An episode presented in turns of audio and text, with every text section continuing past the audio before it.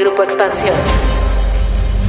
Luego de dos años de que se conocieran dos videos donde se ve a Pío López Obrador tomando un sobre y una bolsa de papel con supuesto dinero en efectivo, el hermano del presidente decidió hablar y contar parte de su historia. La entrevista realizada esta semana por el equipo de expansión política ha causado diversas reacciones, pues en ella el hermano del presidente reconoce haber recibido aportaciones para apoyar al movimiento con el tema de gastos menores como gasolina, a la vez que dice estar seguro que nunca ha cometido un delito. Miembros de la oposición han alzado la voz para que la Fiscalía General de la República y el INE continúen con sus indagatorias, al mismo tiempo que Pío López Obrador consiguió un amparo para obligar a la FGR a decidir si judicializa la carpeta de investigación o cierra el caso por falta de elementos. Pero, ¿por qué decide ahora dar su versión? ¿Son o no un delito las aportaciones aceptadas por Pío? ¿Qué lectura política tienen sus declaraciones? De esto vamos a platicar hoy en Política y otros datos. Política. Política. Y otros datos. Un podcast de Grupo Expansión. Política y otros datos. Buen jueves, bienvenidos a Política y otros datos. Hoy es 22 de julio del 2022. Soy María Ibarra, editora política de Expansión. Muchas gracias por acompañarnos en este nuevo episodio. Ya están por acá Viri Ríos y Carlos Bravo Regidor. ¿Cómo están? Buen jueves. Hola, ¿qué tal? Me da muchísimo gusto saludarlos. Aquí estamos, como cada jueves, en Política y otros datos. Hola, hola, ¿cómo están? Feliz jueves de política y otros datos. Por favor, como siempre ya saben, no se olviden de puntuarnos, de ranquearnos, de ponernos estrellitas y así nos ayudan a llegar a nuevas audiencias.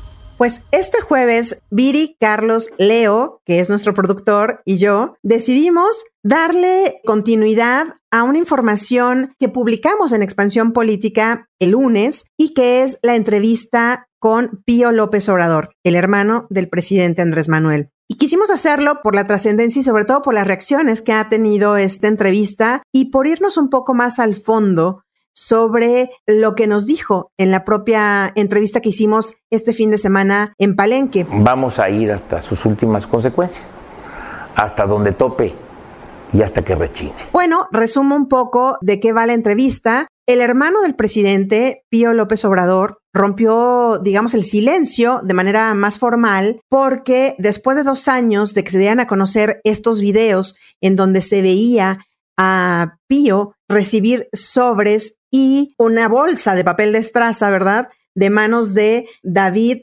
León, en ese entonces quien era el coordinador de protección civil del gobierno federal, es decir, del gobierno del hermano de Pío López Obrador, y que en ese momento estaba propuesto como el SAR para las compras de medicamentos y para la distribución de todos los insumos médicos en el país y con el que nos decían se acabaría la corrupción en la materia. Bueno, en eso estábamos cuando conocimos finalmente estos videos en donde se veía a Pío. Y desde ese momento él no había hablado de una manera tan formal y tan larga, digamos, como lo hizo con nosotros este sábado en Palenque, y en donde, déjenme decirlo así, yo me quedo, y ahorita me platican sus, sus impresiones, yo me quedo con dos cosas. Una es que finalmente acepta que recibió dinero de David León, o sea, él dice, sí, recibí. No se hizo nada con, vaya, con este recurso, fueron aportaciones, o sea, para apoyar, digamos, al movimiento con el tema, digamos, de gastos menores, como gasolinas, eh, etcétera, etcétera, para que nosotros pudiéramos, digamos, movilizarnos, poder efectivamente, digamos, cumplir, o sea, con organizar, digamos, a la gente, ¿no? Y bueno, la segunda cosa es que él niega que su hermano esté deteniendo la investigación. Y tan es así que él dice, yo tengo que presentar un amparo ante un juez que me lo concede para obligar a la fiscalía a que se pronuncie y que diga si va a judicializar la carpeta de investigación o simplemente todo quedará ahí. Y finalmente, las únicas personas que a él solo lo han ayudado, su pequeña y verdadera familia. Eso lo recalca muchísimo. De pequeña y verdadera familia, que es mi hijo y mi esposa. Pero bueno, ¿Qué les deja esta entrevista? ¿Qué les dejan las palabras más allá de la entrevista de Pío López Obrador? Pues la verdad sí es una información muy interesante la de esta entrevista. De entrada, bueno, porque nos aclara una secuencia de hechos muy interesante de lo ocurrido después de que se dieron a conocer esos videos. Por un lado, tenemos al, no indiciado, porque justamente no se ha judicializado la carpeta de investigación, tenemos al principal protagonista de los videos, quejándose de que las autoridades encargadas de la investigación no han actuado, no han cumplido, no han acatado su obligación y que ante eso, ante el hecho de que no lo hayan investigado, él está interponiendo un amparo. También nos dice que él se puso a disposición, pero que él nunca fue requerido para declarar, nunca fue citado, ni él ni las personas que yo denuncié, porque él denunció tanto a Loret como a David León a raíz de que se dieron a conocer estas imágenes, ¿no? Y bueno, él dice, yo no, yo no estoy pidiéndole un favor a nadie, quiero que se investigue a fondo, que se esclarezca, o sea, es bien interesante todo ese lenguaje, de alguna manera, de la víctima de una justicia omisa que él está movilizando a su favor, a pesar de que los videos lo muestran a él como sospechoso, no como víctima. Es fascinante de veras como esa esa inversión, esa volteada de tortilla que él está queriendo dar finalmente, porque creo que en la entrevista lo que hace es ponerse en el papel de la víctima. Y al final, bueno, pues esto de decir que no se hizo nada con ese recurso y tal, bueno, pues esa es su versión de los hechos, pero eso pues realmente tiene poco valor noticioso para nosotros, porque pues lo que nos importaría sería cuál es la conclusión de la autoridad que lo investigó no que dice una de las partes involucradas obviamente tratando pues de hacer lo que es su derecho, de decir yo soy inocente, yo no hice nada, pero pues eso no constituye evidencia, no constituye prueba, pues es una declaración que está haciendo él como parte involucrada. Como decías, Mariela, a mí sí me parece que se le ve solo con esos comentarios que hace de pronto de mi verdadera familia, ciertos como gestos de pronto que le ves casi como que aprieta la quijada, como que pela los ojos, sí se ve como que hay ahí pues no sé, algo de enojo, de furia, como que hay conflicto, vamos a decir así, ahí hay un conflicto. Y bueno, pues para mí yo lo que rescato, mi primera impresión es esto, qué raro de ver a alguien que aparece en unos videos como que podría estar cometiendo un delito, quejarse de que no lo investigan e incluso interponer un amparo contra la autoridad que tendría que investigarlo y que demanda tanto al periodista que da a conocer la información como a la persona que aparece en los videos con él dándole el dinero. Esto es, yo no tengo recuerdo de un caso en el que pase una cosa así. Normalmente la negligencia de las autoridades en México opera a favor de los sospechosos, porque los deja ahí, pues deja la investigación morir, va lenta, quién sabe qué va a pasar. En este caso, el protagonista del video se está quejando de que la autoridad no investiga. Uno supone desde luego que él quiere que investiguen porque él tendrá las suposiciones, los elementos, lo que sea, para esclarecer y limpiar su nombre. Pero aún así, pues no deja de ser muy raro. Yo nunca había visto, insisto, que uno de los protagonistas, ¿no? De los sospechosos, se queje de la negligencia de las autoridades para investigar. Pero además, siendo quien es, ¿no? Él en alguna parte de la entrevista dice, los de arriba, los poderosos están bloqueando. ¿Quiénes son los poderosos y quiénes son los de arriba? ¿Es el fiscal? ¿Es su hermano? ¿Quiénes son los de arriba? ¿Tú con qué te quedas, Viri? Bueno, yo me quedo primero con una gran felicitación para ti, Mariel, que fuiste la que retoma esta entrevista. Se ha hablado de Pío López Obrador desde el 2015 aproximadamente y es pleno 2022 y no teníamos una entrevista directa con él. Realmente celebro el que hayas ido hasta Palenque, lo hayas encontrado y le hayas dado voz a esta parte de la historia que no se conocía. Segundo, bueno, de hecho son varias cosas, pero me voy a limitar a dos más. Me llama también poderosamente la atención, ya lo mencionaron ustedes, la distancia con su hermano, con López Obrador, el presidente. Eh, pero también la forma en la que vive, la humildad con la que se le ve vestido, la humildad de los espacios en los cuales se le entrevista, no se ve como nuestros corruptos históricos, digamos, no se ve como los soya, al cual pues se le encuentra en restaurantes de lujo, no se le ve como al hermano de Salinas, el cual pues notoriamente tenía una vida de excesos. Puede ser que tenga recursos escondidos, ¿no? Alguien por ahí lo pensará, pero pues no se le ve. Y segundo punto que me llama mucho la atención es cómo él hace referencia a pues que falla al haber confiado en David León, la persona que en el video le está supuestamente dando el dinero, pues es una persona muy cercana a otro gobierno. De hecho, tú misma lo mencionas en la entrevista, Mariel, y le preguntas a Pío, oye, ¿por qué en alguien que claramente no era parte del movimiento de Morena. Y me llama mucho la atención cómo contesta Pío y dice, bueno, es que pues no, no teníamos nada, teníamos que hacerlo todo, teníamos una tremenda necesidad de recursos y entonces como que justifica este acercamiento, casi que como lo justificaría alguien pues en una situación de vulnerabilidad, de pobreza, ¿no? Y en donde dice, bueno, no nos quedaba de otra. Yo era el, encargado de las estructuras de Morena en Chiapas. Teníamos pues 12 coordinadores con muchísimas necesidades. Comenta que incluso necesidades de agua, ¿no? Y entonces así es como justifica el que se le, el que se haya acercado a esta persona que eventualmente, ya lo sabemos hoy, lo traicionó. Entonces llama mucho la atención, no, no solamente cómo vive, sino también cómo justifica pues este acto de recepción del dinero. Yo quisiera ir un poquito más a fondo. Porque lo que nos queda es, y las reacciones que veíamos en redes, en Twitter, es, está confeso, ¿no? Está confeso, está confesando que recibió el dinero, que lo gastó, que lo utilizó, obviamente no dice cuánto, él dice, se hablan de millones, pero eso no es verdad. ¿Hay o no un delito? ¿Qué dice la ley al respecto a recibir dinero como lo vimos en los videos? Bueno, eh, creo que esto nos lleva al punto que estaba mencionando Carlos, que es el acertijo de por qué Pío está llamando a que lo investiguen. Y yo creo que en parte está llamando a que lo investiguen porque la realidad es que nuestra ley electoral pues es tremendamente confusa respecto a si esto es o no un delito. Porque eh, si nosotros nos vamos directo a la ley, encontraremos que no está tipificado como delito el entregar y recibir cantidades en efectivo. Y al no estar tipificado, entonces esto pues solamente, digamos, se podría sancionar derivado de una o dos cosas. Una es porque el origen de los recursos sea ilícito y la otra es porque el destino de los recursos sea ilícito. El origen de los recursos, por ejemplo, puede ser ilícito si lo da una persona moral, porque en nuestra legislación solamente se puede dar dinero a los partidos políticos si tú eres una persona física.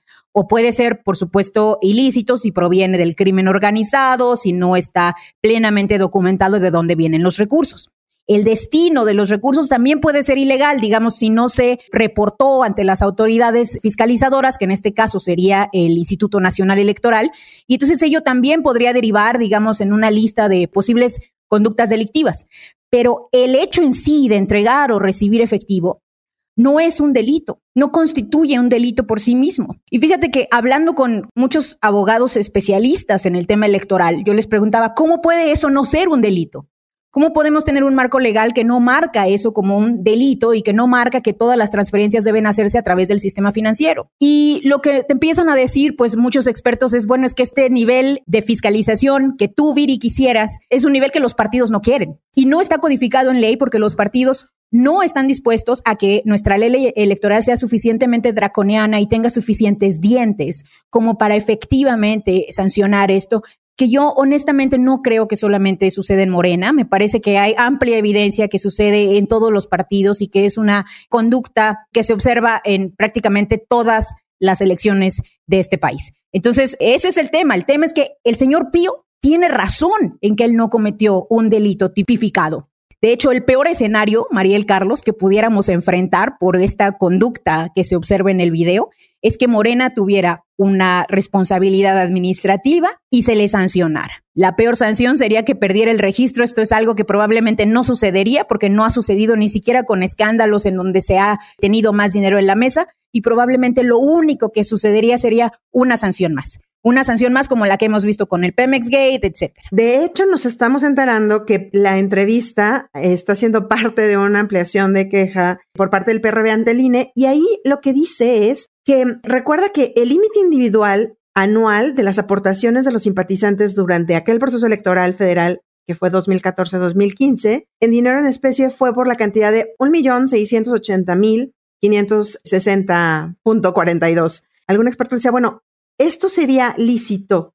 Es decir, si David León, ahora sí que suponiendo, ¿no? Como dicen los abogados, si David León hubiera entregado estos 1.6 millones, ¿sería lícito? Y me dicen, a ver, pero tendría que estar reportado ante el INE. Tendría que haberse reportado. No sabemos. Y ahí hay una laguna porque el Instituto Nacional Electoral ha estado insistiendo y pidiendo a la FGR que les entregue información sobre la carpeta de investigación en contra de Pío López Obrador, pero es lo que ya incluso se fue hasta la corte, porque el tribunal falló en favor del INE diciéndole, sí, tú tienes que entregarle la carpeta de investigación. Y la FGR lo quiso ir a la corte para decir, no, yo no, a ver, que aquí lo interpreten los ministros y que me digan si te tengo que entregar o no la carpeta. Y hasta donde sabemos, ahí está el proyecto de la ministra Yasmín Esquivel, donde dice, no se puede entregar esto, ¿no? Tienes razón, Mariel. Es que sí está mal lo que hizo Pío, digamos, en caso de que haya recibido el dinero y no lo haya reportado, eso estaría mal. Pero no se constituiría como un delito penal, se constituiría como una falta administrativa que sería sancionada por el INE y por el tribunal en su caso, y que a lo único que nos llevaría al final del día es una multa. Y ni siquiera sería para el señor Pío, sería para Morena. Yo creo que eso lo tiene él muy seguro, por eso constantemente dice, yo estoy seguro y plenamente cierto de que no cometí ningún delito, si acaso una falta. Mira, te cuento cómo está la cosa, Mariel. Fíjate, yo esto es lo que sé, que me lo dijeron ayer mis fuentes según esto que conocen el caso muy cerca. Se abrió una carpeta de investigación en contra de Pío López Obrador en la Fiscalía General de la República. El INE le pidió a la FGR que le diera acceso a esta carpeta, pero se lo negó. El INE entonces presenta un recurso para que se le dé acceso a esta carpeta y lo gana. Pero entonces la FGR reacciona ante esto antes de dar la carpeta, reacciona haciendo una controversia constitucional. Entonces, estamos en ese momento. La controversia constitucional en realidad lo que está funcionando de facto es como un amparo porque está impidiendo que se dé la carpeta hasta que se resuelva la controversia constitucional. Lo que no sé es ahí un poco, porque te acuerdas que Yasmín Esquivel tenía, pero no sé, no sé si eso ya los ministros ya lo fallaron, pero Yasmín Esquivel lo que tenía era un proyecto para decir, no, no se le pueden dar al INE y hasta Lorenzo sale a decir, pues está interpretando ya mal la constitución porque la Constitución dice que las decisiones del tribunal, es el máximo tribunal, son inatacables. Por eso está la controversia, que muy probablemente todos piensan que la va a perder y eventualmente le va a tener que dar acceso al INE, pero pues en lo que está la controversia todo se detiene. Bueno, a ver, yo aquí voy a tener una opinión diferente porque yo creo que en realidad hay que empezar por lo más obvio que está de alguna manera frente a nuestras narices. No podemos saber si Pío López Obrador cometió un delito o no en la medida en que no se le ha investigado. No conocemos la investigación.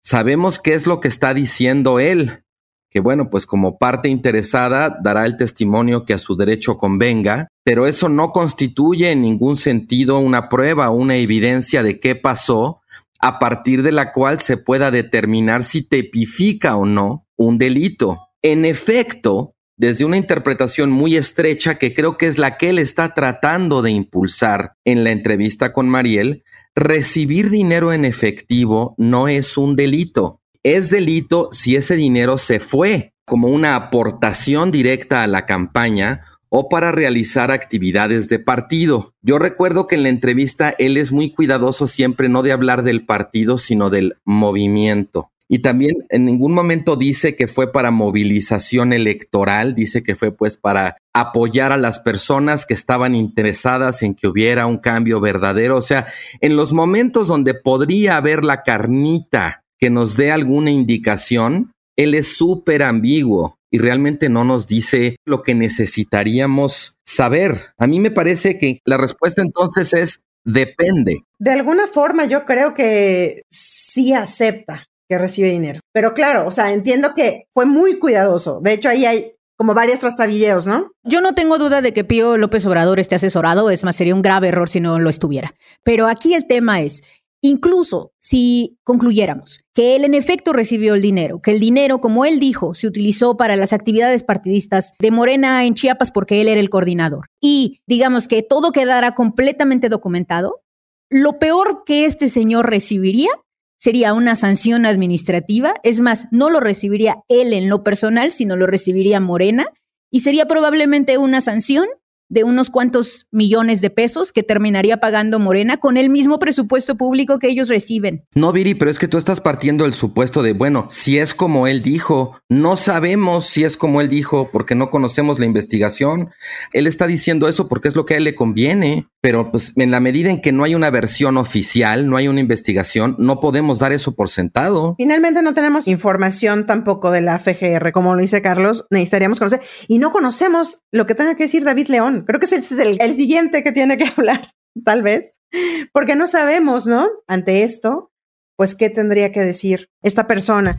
A ver, escenarios. creen que trascienda? ¿Por qué ahorita? ¿Por qué creen que ahorita? Digo, lo que yo creo es que, y como lo digo en la, en la crónica, es con amparo en mano, el señor decide hablar, porque creo que está cierto, pues, de que esto puede ser una presión para las autoridades. Y creo que eso es válido, que él diga, oigan, ya, digan si soy culpable o no. Evidentemente que es lo que ha criticado la oposición, que dicen, bueno, lo que busca es el papelito que le digan que no, que no se cometió ningún delito. ¿Ustedes creen en materia política que no haya hablado de este tema con el presidente? Dudo mucho que él se haya sentado a hablar con López Obrador de manera directa de esto, pero también dudaría que no lo hubiera hecho a través de ciertas personas del partido, a través de sus propios contactos y pues de los canales que existen de manera más informal dentro de Morena. Ahora, sí me gustaría nada más acotar que no es que yo le crea a Pío. O sea, me, me parece que el señor Pío puede o no decir mil cosas respecto a si recibió o no el dinero. El tema aquí es, recibir dinero no está tipificado como un delito. Y en la medida en la cual no tipifiquemos eso como delito, no vamos a poder avanzar, no solo en este caso, sino en muchísimos otros casos que se pueden presentar en un futuro. Las leyes electorales han ido avanzando y han ido deshaciendo de lagunas. Este es un ejemplo perfecto de una de ellas. Y para mí el futuro, digamos, de esta discusión no es tanto el señor Pío, Morena, etcétera, sino es cómo vamos a crear una mejor legislación electoral en donde esto pues amerite sanciones importantes y en donde nos hemos dado cuenta que sancionar a partidos políticos no tiene los resultados que deseamos. No está cambiando los incentivos de los partidos para dejar de hacer trampa. Y una tras otra vez en todas las campañas electorales se cometen trampas. Entonces creo que hay que pues ajustar ahí los engranajes legales. Bueno, pues yo creo que de entrada esto sí ha hecho, hace y va a seguir haciendo mucho ruido. Más allá de la parte legal, creo que hay, una dimensión mediática política en la que esto es pues una bomba. Ahora, respecto a esto de que él no ha hablado, no se ha coordinado con el presidente, bueno, pues eso, eso es lo que él dice otra vez, ¿no? No sabemos. Incluso digo, si nos vamos a poner a especular, pues uno también podría llegar a la conclusión de que a ellos les conviene que creamos que no han hablado, que están peleados, que no se están coordinando. Eso es algo que si hubiera delito, pues a ellos les convendría sembrar en la opinión pública la impresión de que están peleados, de que no se han puesto de acuerdo, de que nadie protege, etcétera. Pero yo de entrada lo que sí diría es que en efecto es verdad que recibir dinero en efectivo como tal no está tipificado y eso es un problema, en eso tienes razón, Viri. Pero recibir dinero de ciertas fuentes y para ciertos usos sí está tipificado como un delito. Y en este momento no tenemos información suficiente respecto a esos dos aspectos como para entender si se tipifica o no lo que pasó como un delito. Ahora, más allá del ruido, creo que aquí lo interesante son las nueces. Es decir, ¿qué, qué efecto puede tener esto? ¿Quiénes son los interesados de que este escándalo se mantenga vivo? ¿Quiénes son los interesados de que Pío López Obrador logre o no voltear la tortilla, como decíamos, y presentarse como una víctima en lugar como de un protagonista del acto que está siendo investigado? ¿Y cuál puede ser el efecto electoral? Creo que es el más importante, más allá de la popularidad del presidente o no, si esto le pega o no a Morena. Yo creo que esas son las preguntas sustantivas en un tema, además, pues que está en el corazón desde su origen, digamos, de la causa que defiende Morena, que es la causa anticorrupción. E incluso en el supuesto de que las cosas terminen desembocando en que no hay prueba de ningún delito, pues nos quedan dos cosas. Una, de que allá hay un defecto en la ley. Y dos, algo en lo que siempre ha insistido el López Obradorismo, que es no porque sea legal significa que es moral. Es el corazón un poco, ¿no? De esto yo creo que, que se pierde. O sea, es decir, esto que decía Carlos, ¿a quién beneficia o qué se gana con esto? Y yo veo dos escenarios en donde se puede perder, tal vez ustedes lo tengan más claro, pero si la fiscalía dijera, a ver, no hay delito que perseguir, vamos a cerrar esto, no se judicializa la carpeta de investigación, evidentemente sería un escándalo, porque todo el mundo diríamos, claro, es el hermano del presidente, por supuesto que no lo van a tocar. Ahora, si se judicializa esto, ¿qué otros efectos puede tener? Yo siento que es una suerte de complicación ahí de qué hacemos. ¿Hacia dónde ustedes creen que puede haber una salida? Para esto. Bueno, para mí la gran pregunta al respecto, Mariel, es ¿por qué la FGR está deteniendo la investigación? y hasta dónde va a llegar esta detención porque incluso ahora pues nos encontramos en una situación en la cual la FGR ha presentado una controversia constitucional para evitar darle acceso al INE al caso y para evitar que el INE pues tenga la evidencia y la información que necesita para avanzar en su proceso de sanción administrativa si es que eventualmente pues se decanta por eso. Entonces, para mí la gran pregunta, y creo que Pío la hace muy bien, es como a quién le está respondiendo la FGR o por qué no se está avanzando en este caso. ¿Es un favor que le están haciendo a López Obrador o es un desfavor que le están haciendo a López Obrador? Porque si al final resulta que pues no era ilegal, era un, un desfavor porque esto se pudo haber resuelto muchísimo más rápido, ¿no? Creo que ahí hay todo un debate de pensar en qué está haciendo y pensando Gertz sobre este caso. Pues mira, Mariel, yo, diría un par de cosas. La primera es, insistiría en que lo que diga Pío López Obrador, pues lo dice porque a su derecho conviene, pero en realidad no sabemos si está diciendo la verdad o no. Y para saber si está diciendo la verdad o no, necesitamos una investigación. Ahora, el problema es que si esa investigación desemboca en decirnos que en efecto Pío no hizo nada y nos presenta una versión donde no hay ningún problema, pues va a ser muy difícil que tenga credibilidad pública, incluso si fuera cierto.